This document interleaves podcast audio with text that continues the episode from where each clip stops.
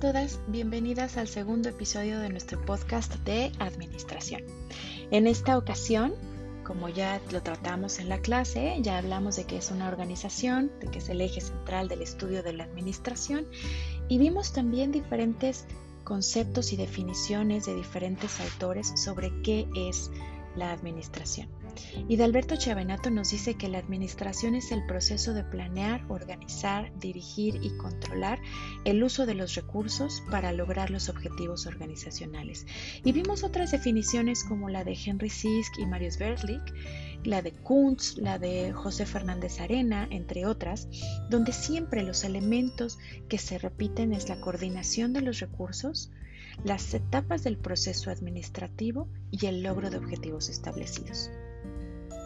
Como ya lo comentamos, la tarea principal de la administración es hacer las cosas por medio de las personas de manera eficaz y eficiente, haciendo uso de todos los recursos con los que cuenta la organización. Y también vimos que la administración es importante no solo para la creación, sino para la supervivencia de las organizaciones. Pero, ¿se han detenido a preguntar, ¿de verdad es tan importante? ¿Por qué es tan importante administrar? Si yo sé hacer algo, lo puedo vender y de ahí sale mi negocio.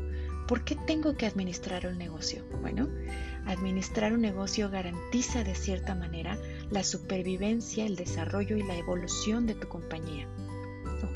¿Por qué? Porque tiene diferentes características que la hacen única y muy particular. Por ejemplo, la primera de las características es la universalidad.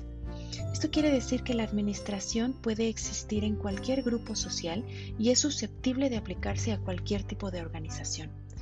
En cualquier empresa en la que nos paremos hay un tipo de administración, sea una escuela, un gimnasio, una iglesia, la organización militar, por ejemplo, tiene un sistema de administración muy particular. ¿Por qué? Porque la administración es universal. La segunda característica es que tiene unidad temporal. ¿Qué significa esto? Que aunque diferentes autores como Chavenato, por ejemplo, para fines didácticos distinguen diversas etapas del proceso administrativo, no significa que estas etapas existan aisladamente, sino que es un proceso dinámico en el que todas sus partes existen simultáneamente. Tú puedes planear al mismo tiempo que se organiza otro tipo de proyecto y diriges a las personas para después, mediante un proceso de control, identificar errores y corregirlos.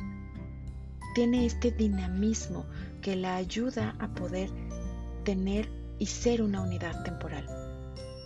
Por otro lado, también la administración tiene como una de sus características la especificidad. Aunque la administración se auxilie de otras ciencias y técnicas que veremos más adelante, tiene características propias que le proporcionan un carácter específico. Es decir, la administración no puede confundirse con otras disciplinas afines, como en ocasiones ha sucedido con la contabilidad, por ejemplo. La administración es única, tiene sus particularidades y aunque es afín a otras disciplinas, nunca dejará de ser específica. Tiene otra característica que es conocida como el valor instrumental. Dado que su finalidad es eminentemente práctica, la administración resulta ser un medio para lograr un fin, y no un fin en sí misma. Y a eso nos referimos con que es de valor instrumental. Mediante la administración se busca obtener determinados resultados y esos resultados, por lo general, es la consecución de los objetivos organizacionales. Otra de sus características es la amplitud de ejercicio. La administración se puede aplicar en todos los niveles o subsistemas de una organización formal esto quiere decir que no únicamente los directores, gerentes o supervisores deben saber o deben tener conocimientos de administración para poder administrar.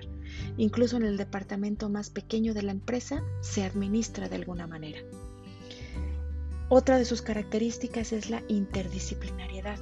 La administración es afín a todas aquellas ciencias y técnicas relacionadas con la eficacia en el trabajo, con la coordinación de esfuerzos humanos y por eso la hace una ciencia totalmente interdisciplinaria.